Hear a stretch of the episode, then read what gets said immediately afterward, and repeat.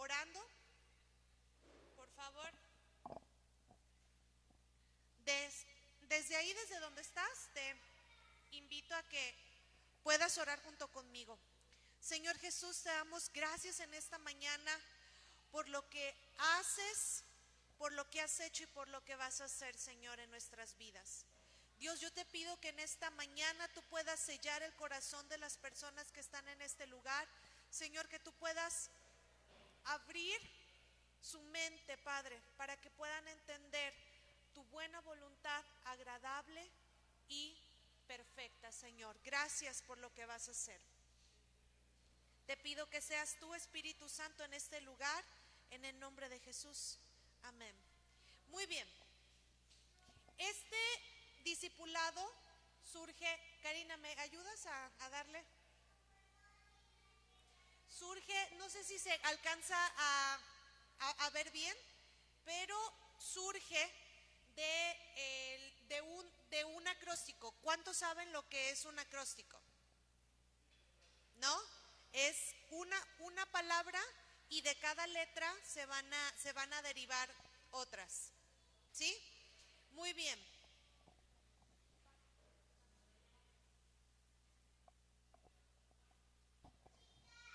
Entonces, ese acróstico significa renacer. ¿Sí? El acróstico es renacer. Al momento en el que estamos hablando de esto, cada palabra, cada eh, este, letra nos, nos va a llegar a tener una enseñanza en particular. ¿Sí? Y el día de hoy te quiero hablar sobre un punto en particular que se llama revelación. ¿Por qué no dices junto conmigo revelación? Dilo junto conmigo, revelación. A ver, que, se, pueda, que se pueda escuchar. ¿Sí? Y el texto bíblico en el que está inspirada esta cita es la siguiente. Antes bien, como está escrito, Cosas que ojo no vio, ni oído han subido en corazón de hombre, son las que Dios ha preparado para los que le aman. Pero Dios las reveló a nosotros por el Espíritu, porque el Espíritu todo lo escudriña, aún lo profundo de Dios. Yo quiero que comencemos a meditar en esta cita. Dice, cosas que ojo no vio, ni oído oyó, ni han subido al corazón del hombre son las que Dios ha preparado para los que le aman. Ahora yo te pregunto, eh, ¿cuántos de ustedes eh, saben cómo es Marte? Bueno, bueno, algo, algo mucho más cerca. ¿Cuántos de ustedes me pueden hablar acerca de Venecia? ¿Cuántos han ido a Venecia? ¿No? ¿Tú ya has ido a Venecia? ¿No? ¿Tú? ¿Tampoco? Entonces, fíjense bien lo que dice la palabra. La palabra nos está diciendo exactamente lo mismo.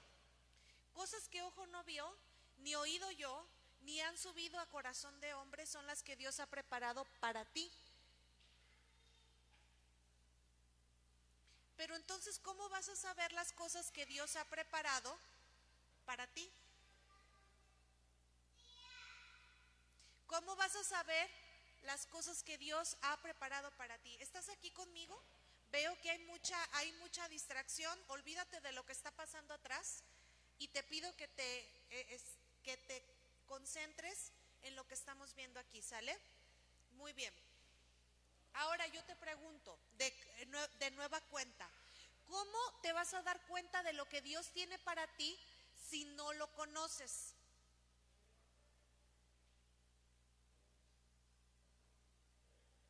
Ana Lucía, ¿cómo, ¿cómo, sabes lo que Dios tiene para ti si nunca lo has visto?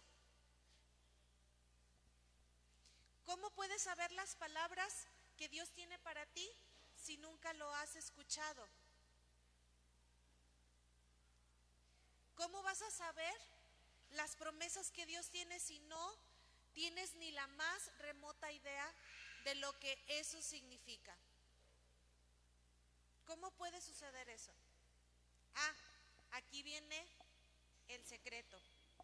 Dice, cosas que ojo no vio, ni oído yo, ni han subido a corazón de hombre, son las que Dios ha preparado para los que le aman. Pero Dios las reveló a nosotros, Dios las reveló a nosotros por el Espíritu. Dios nos reveló a nosotros todo aquello que necesitamos saber, ¿sabes gracias a qué? Al Espíritu Santo. Todo aquello que parece imposible que tú conozcas, lo vas a empezar a conocer, lo vas a empezar a entender gracias al Espíritu Santo. Yo te hago la siguiente pregunta. ¿Qué tiene Dios para tu vida? ¿Cuáles son las promesas que Dios tiene para ti? ¿Cuáles son las promesas que Dios tiene para ti? ¿Cuáles son las promesas que Dios tiene para ti? Siguiente pregunta, ¿sabes cómo van a suceder esas promesas? Si no sabes cómo van a suceder esas promesas, te quiero decir algo. El Espíritu Santo sabe cómo puede suceder. Porque el Espíritu Santo tiene para ti lo que tú necesitas. Dice que aún te va a mostrar lo profundo de Dios. Bien, yo, yo te quiero preguntar algo. Cuando dice que el Espíritu Santo te va a revelar aún lo profundo de Dios, la pregunta sería, ¿cómo es Dios?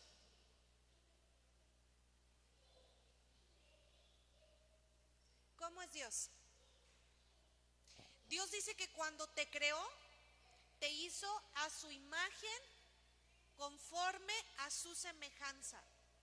¿Estás consciente de lo que yo te estoy diciendo? Dios te hizo conforme a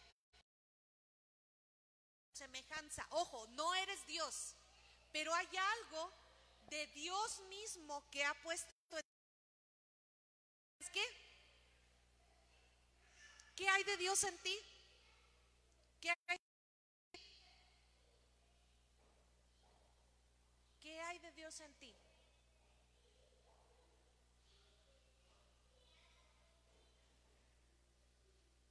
Eso es lo que vamos a comenzar a descubrir el día de hoy. ¿Quién es Dios? ¿Qué dice la Biblia? Yo les preguntara a, ustedes, si, si, yo te preguntara, ¿quién es Dios? ¿Tú, ¿Tú qué me responderías? ¿Quién es Dios?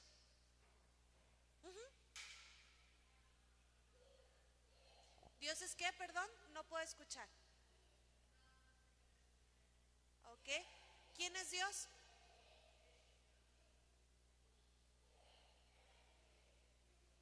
¿Alguna característica? ¿Qué saben de Dios? ¿Cómo es? ¿Qué hace? ¿Qué le gusta hacer?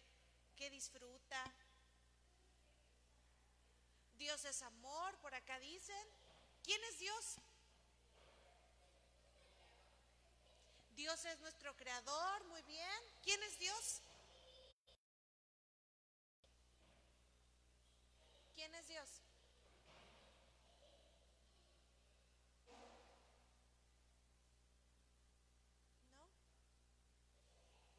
¿No? Ok, entonces es la primera pregunta que, que nos vamos a responder, porque sabiendo quién es Dios, vamos a comenzar a entender,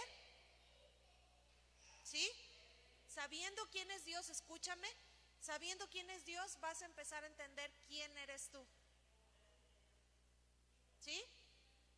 Entendiendo, repito, quién es Dios, vas a saber quién eres tú, porque la esencia de Dios está en ti. Vamos a conocer quién es Dios. Karina.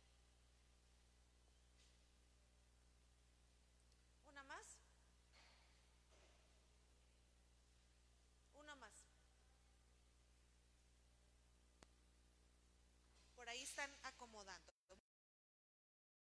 Quién es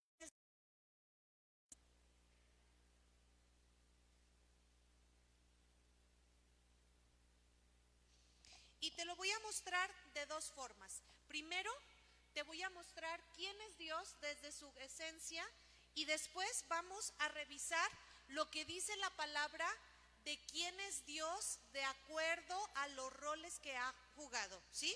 Ejemplo, yo soy yo soy Nidia.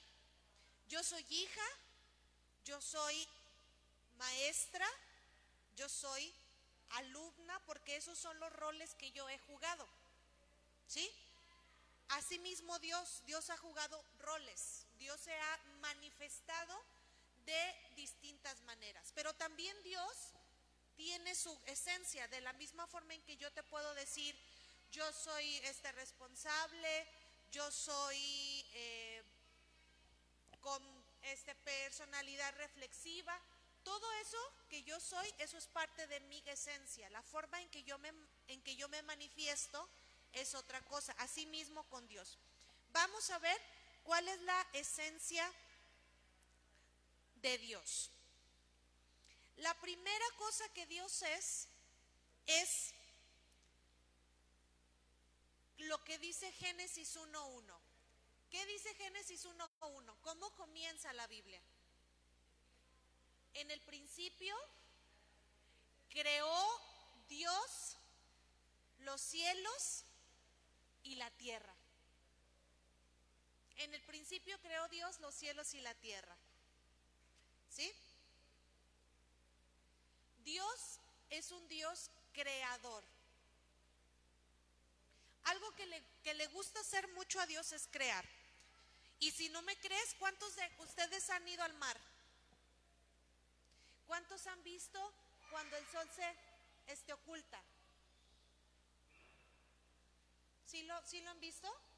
¿Han visto que cada ocaso, porque así se llama, que cada ocaso es completamente diferente? ¿Sí se han fijado? Ok. Yo quiero que mires al que tienes al lado.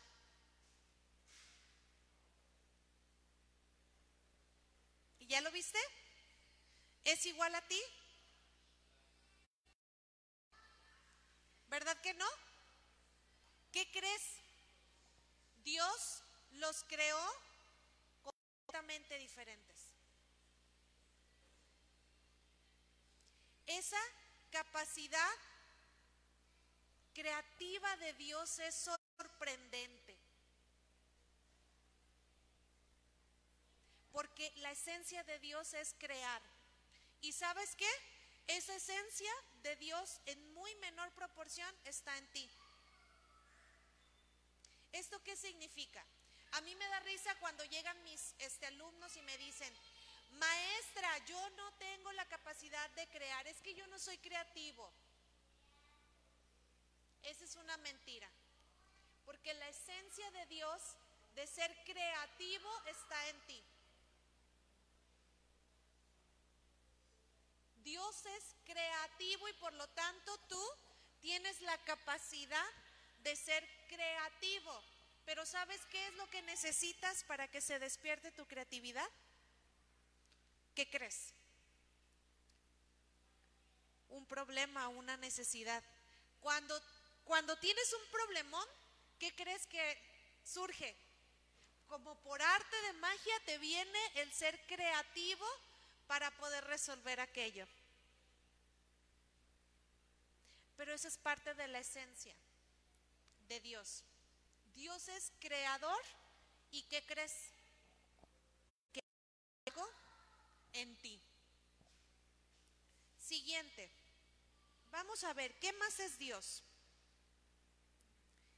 Dice la Biblia que Dios es omnisciente. ¿Habías escuchado esa palabra?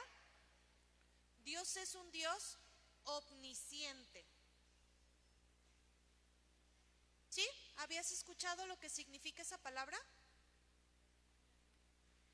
Omnisciente es que todo lo sabe. Tú a lo mejor no sabes todo, pero algo de la esencia de Dios está en ti. ¿Sí? Algo de la esencia de Dios está en ti. Y por lo tanto, gracias a esa capacidad creativa de saber y de conocer muchas cosas, ¿qué crees que ha sucedido? ¿Cómo crees que está el ser humano? Gracias a esa esencia de Dios en ti, el ser humano tiene la capacidad de vivir tan cómodamente como vive hoy. Gracias a esa pequeña esencia de Dios en ti, ¿sabes qué, qué ha podido hacer el hombre? Esto. Esto. Lo que traes en la mano que no lo puedes soltar todo el día. ¿Qué es? El celular, exacto. Todo eso es parte de la capacidad que Dios le ha dado al ser humano de saber cosas. ¿Ves a un perrito que vive es igual de cómodo que tú? ¿Ves a un chango que vive como tú? A pesar de que digan que se ha e, este, evolucionado, la respuesta es no. ¿Por qué? Por la esencia de Dios en el ser humano. Esa esencia de Dios, de saber muchas cosas, la ha puesto en ti. Y es necesario que tú lo sepas. Eso es el eso está en la palabra en el Salmo 139. Siguiente característica de Dios. Y ya llevamos dos. ¿Cuál fue la primera? ¿Cuál fue la primera? Creador.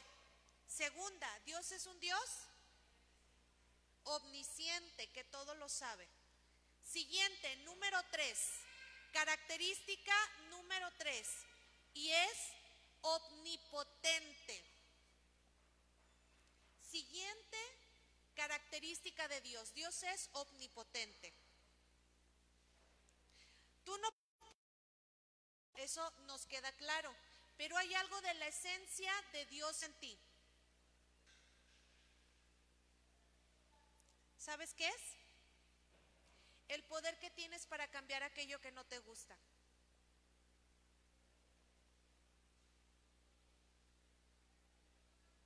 Ejemplo, ¿no, ¿no te gusta cómo algo está funcionando en tu vida?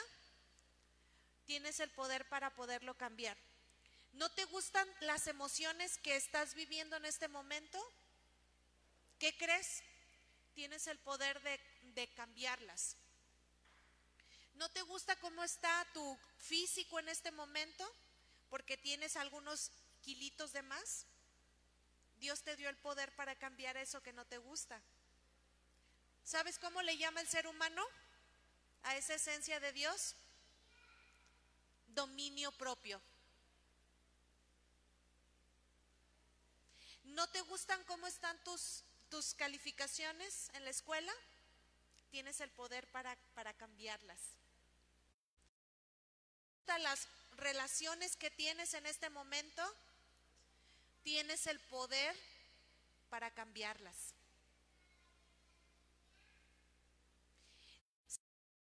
El punto en donde se pierde el ser humano, esencia de Dios y se convierte en víctima.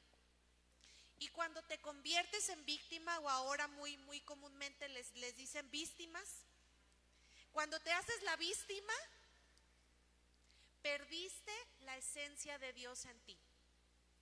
Cuando te empiezas a quejar y decir, ay, es que pobre de mí, ay, es que por más que nada sucede, por más que quiero cambiar lo que siento, no lo puedo hacer. Nadie me quiere. ¿Qué más sigue? Todos me odian. Ah. Cuando empiezas con eso, estás permitiendo que la esencia de Dios en ti permanezca. Dios te ha dado el poder para poder cambiar aquello que no te gusta. Y le puso el nombre de dominio propio. Siguiente. ¿Por ahí le, pueden dar a la, a la presentación? Porque están por ahí las este, características. Una más. Ok, ahí está. No se ve muy bien, pero bueno. Siguiente. Dios es un Dios relacional. Número cuatro. Dios es un Dios relacional. ¿Esto qué significa? ¿Sabes de qué se trata toda la Biblia? Vania y Dubé, ¿saben de, de qué se trata toda la Biblia? ¿Eh? Si me pudieran resumir en una frase, ¿cómo me la resumirían? Apóyense entre las dos.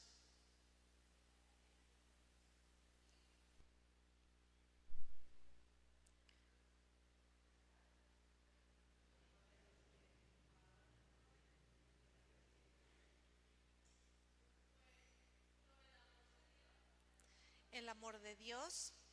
Más sí. Más o menos. ¿Qué más? Ojo, Laura.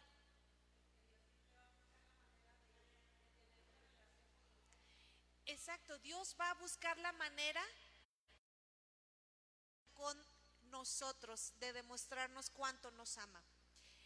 Los tres primeros capítulos de la Biblia narran todo lo que Dios creó para poderse relacionar con el ser humano. Dios le creó un huerto, Dios le creó la tierra, Dios le hizo un espacio y ya que hizo el espacio, creó al hombre para poderse relacionar con él. El hombre en un capítulo lo echa a perder todo y a partir de Génesis 4, a partir de ahí comienza a hablarse de todo lo que Dios ha hecho para volverse a relacionar contigo.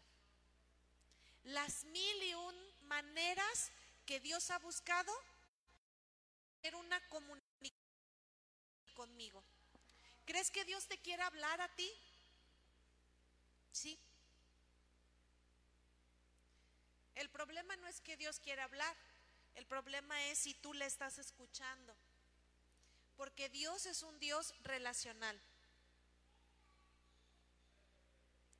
Dios le interesa comunicarse contigo. Dios tiene interés de relacionarse contigo. Y esa misma esencia está en ti. ¿Por qué crees que el ser humano no puede vivir solo? De una sociedad ocupa de una familia, ocupa de amigos. ¿Por qué tienes ese deseo tan ardiente de tener muchos amigos? Porque es la esencia de Dios en ti. De la misma forma en que Dios ama relacionarse con, sus hijos, que son los que tienen espíritu, de esa misma forma Tú has sido creado para ocupar, estarte relacionando con los demás. Y hasta aquí, ¿cuántas llevamos? Cuatro. ¿Cuál fue la primera? Creador. La segunda. Omnisciente. La tercera. Omnipotente. La cuarta. Relacional. Dios es un Dios relacional. Y vamos con la quinta, porque no hay quinto malo. La número cinco es que Dios es un Dios de amor. Hasta lo cantamos. Eh, Dios es amor, Dios es amor. La Biblia lo dice en él. ¿No se la saben? En él. A ver, a ver los viejitos de atrás que cruzaron toda su infancia en la escuela dominical. Dios es amor, Dios es amor. La Biblia lo dice, Dios es amor, Dios es amor. San Juan no lo repite en él.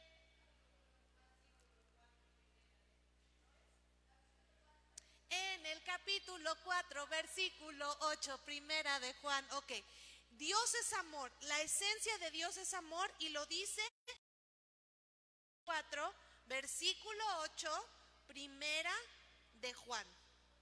Ahí está. Dios, Dios es amor.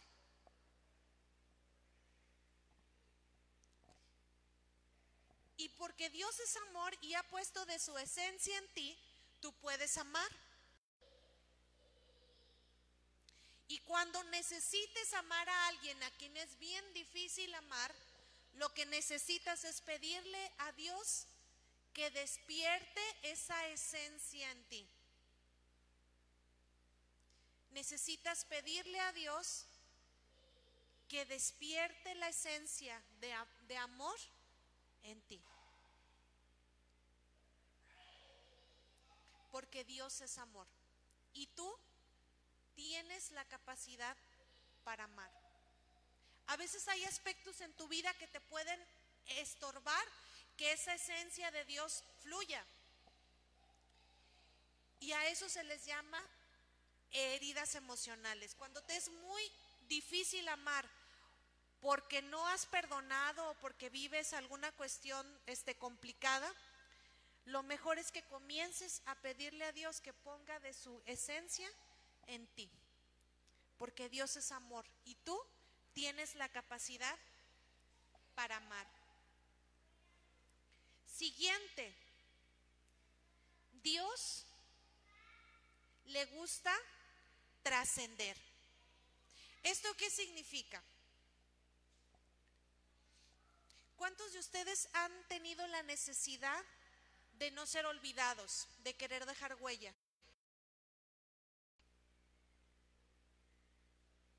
¿Sí? ¿No han, ¿No han hecho cosas para dejar huella en el corazón de alguien? ¿No se esfuerzan en, en llevarle los regalos más ultra preciosos a la persona que aman solo porque se acuerde de ustedes y no los olvide y dejar huella en su corazón? ¿Sí lo han hecho? No se, no escriben, no hacen tantas cosas con tal de no ser olvidados, de permanecer de generación en generación. Que los demás sepan quiénes fueron ustedes, que los demás sepan que en algún momento existió una persona que se llamaba Maite Barreto, o que en algún momento existió Dubé Flores, o Vania Flores, que por lo menos si tienen que partir de este mundo, alguien no los olvide. ¿Cuántos sienten ese deseo? Pues déjame decirte que Dios también tiene ese deseo, porque la esencia de Dios es trascender.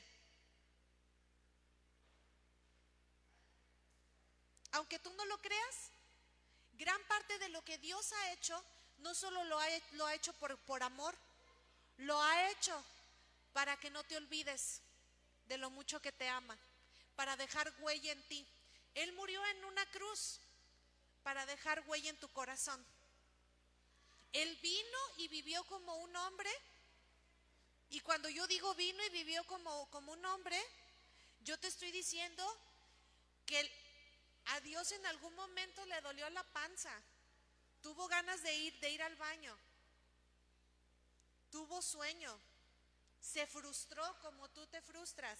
¿Y sabes eso Dios?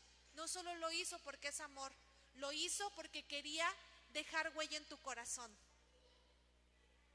Esa es la esencia de Dios. Eso es lo que Dios quiere hacer en tu vida. Y eso es lo que eres tú. Tú vas a buscar hacer muchas cosas que parecen tan irracionales con solo por, por una sola cosa, por dejar huella en el corazón de alguien. Porque esa es la esencia de Dios en ti. Ahora, yo te quiero hacer esta pregunta porque es la última este, característica de la esencia. Ahorita vamos a ver los, los roles de Dios. Pero yo te quiero hacer esta pregunta. ¿Habrá algo de Dios en ti? Pero lo más importante, ¿cómo estás manifestando la esencia de Dios en tu vida? Es decir, ¿estás creando ¿Estás dejando huella en el corazón de los que están contigo? ¿Estás haciendo uso de tu dominio propio? ¿Estás utilizando el conocimiento que Dios te dio? ¿O vives de una manera desordenada? ¿Cómo estás viviendo? Y te repito la pregunta porque es sumamente importante.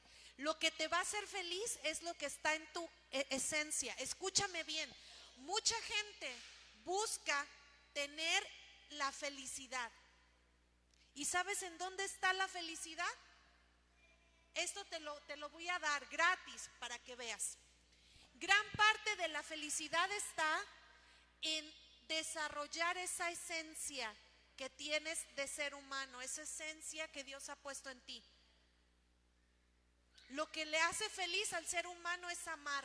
Lo que le hace feliz al ser humano es dejar huella en otros. Lo que le hace feliz al ser humano es relacionarse con otros. Lo que le hace feliz al ser humano es dominarse a sí mismo, tener este autocontrol. Lo que le hace feliz al ser humano es saber en la medida en que tú promuevas esta esencia de Dios en tu vida, es en la medida en que vas a ser más feliz. Porque estás alimentando tus, tus tres partes, no solo tu cuerpo, no solo tu alma, sino también tu espíritu. Y para estar completo, déjame decirte, para estar completo, necesitas ejercitarte en la esencia de Dios en ti. Y te lo vuelvo a decir porque es importante. Si quieres ser feliz, e ejercítate creando, ejercítate amando, ejercítate relacionándote con otros, ejercítate dejando huella. Y si, y si tú no me crees, te lo, te lo digo como persona de ciencia. ¿Sabes qué es lo que nosotros los psicólogos hacemos cuando una persona está en depresión? aparte de contribuir, algunos de, los aspectos que les pedimos que hagan es que se salgan a caminar, que vayan y que hagan este labor social, que disfruten, que amen. El arte también es, es, terapéutico. ¿Por qué crees que es tan, tan terapéutico el arte? porque es parte de desarrollar la esencia que Dios ha puesto en ti. Es parte de lo que hace feliz al ser humano. ¿Hasta aquí vamos bien? ¿Cuáles son las seis? Las seis cosas que hemos visto que es esencia de, de Dios y que están en ti. Número uno, creador. Número dos, omnisciente. Número tres, omnipotente. Número cuatro, relacional. Y número cinco, un Dios de amor. Y a Dios que le gusta trascender. Muy bien, ahí está. Ok, ahora, esa es la esencia de Dios. Pero ¿cómo se ha manifestado Dios a lo largo de todo lo que sabemos de Él? Dios ha tenido tres roles. ¿Cuáles crees que son? Dios, Dios se manifestó, así es, Dios se, Dios se manifestó como padre, Dios se ha manifestado como hijo y en este momento, escúchame bien porque esto es vital, en este momento Dios se manifiesta como Espíritu Santo. Ok. Primero, en el principio de los, de los tiempos, Dios se manifestó como Padre. ¿Por qué? Porque Dios cuidó de su creación. Sabes, cuando yo pienso en todo lo que Dios preparó para que tú vivieras, no puedo pensar en otro rol que no sea el Padre. Un padre que sabe que cuando ya va a tener un hijo le prepara su cuarto, le prepara su cunita, le prepara ropa, va este, juntando para eh, pañales, ¿sí? ¿Por qué? Porque quiere crear un ambiente donde su hijo elegido. Por esa razón, en el principio de los tiempos, Dios se, Dios se manifestó como Padre, en su faceta de, Padre. Un, un Padre que cuida, que provee, que ayuda, pero que también disciplina. ¿Sí? Pero un padre que tiene herencia para ti. ¿Cuál es la herencia que Dios te ha dado? ¿Qué es lo que, qué es lo que tu Padre Dios ha dejado en ti? Sabes, yo siempre lo digo, yo no entendí lo que era una herencia hasta que mi papá no murió. Cuando muere mi papá, como que tú te pones a pensar en cuál ha sido el legado que tu papá te ha dejado. Cuando todos los bienes que, tenía, todo lo que dejó para ti, y entonces te das cuenta de lo que representa una herencia. Una herencia son las herramientas que tienes para salir adelante. Y eso es lo que Dios ha hecho para ti. Siguiente, Dios se ha manifestado como hijo. Qué sorprendente es. No sé si tú alguna vez te has puesto a imaginar e-, esta parte.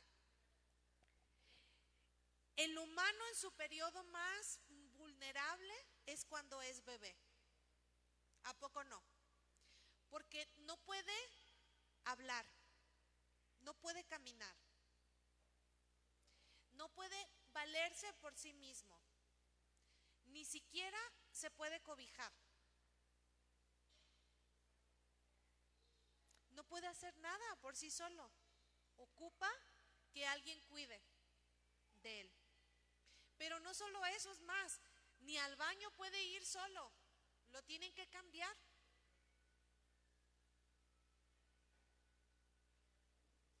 Ahora yo quiero que te des cuenta que el Dios del universo, cuando vino, no nació crecidito, ¿verdad? ¿Verdad que no? No nació a sus 15 años o a sus 20 años. Nació siendo un bebé. Bebé vulnerable. El Dios del universo se hizo tan, pero tan vulnerable como un bebé. El Dios del universo supo lo que era hacerse del baño en el pañal. Esperar a que lo cambiaran. Llorar porque tenía hambre. Llorar porque tenía sueño.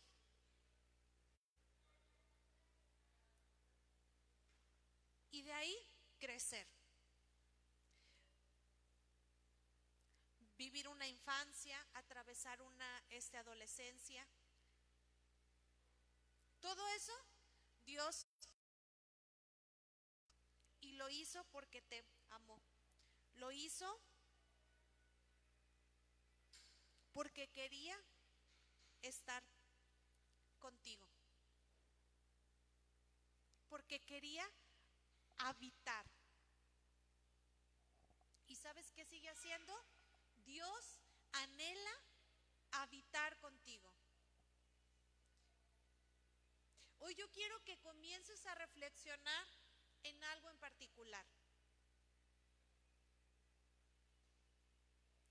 ¿Sabes en qué quiero?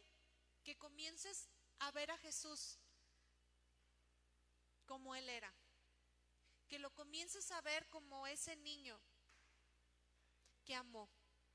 Como ese bebé que tuvo que atravesar y que aún siendo Dios de todo el universo, llegó porque te este amaba. Quiero que esa imagen se quede en ti. No hay amor más grande. No hay acción más grande para trascender que lo que hizo Jesús dar su vida por ti y por mí, para dejar huella. Y tan ha dejado huella que después de tantos años de que Él apareció, aún sigue vivo, aún sigue siendo recordado, aún sigue siendo amado.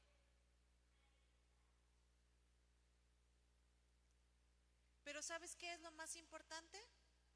Que toda esta manifestación de Dios no solo te ha dejado una herencia, te ha dado la posibilidad de que tú hagas muchas de las cosas que Jesús hizo. Dice que mayores cosas que estas tú ibas a hacer. Porque esas son las que Dios ha preparado para ti, que le amas. Esa es tu esencia. Esa es la razón de ser de Dios y esa es la huella que Él ha dejado en ti.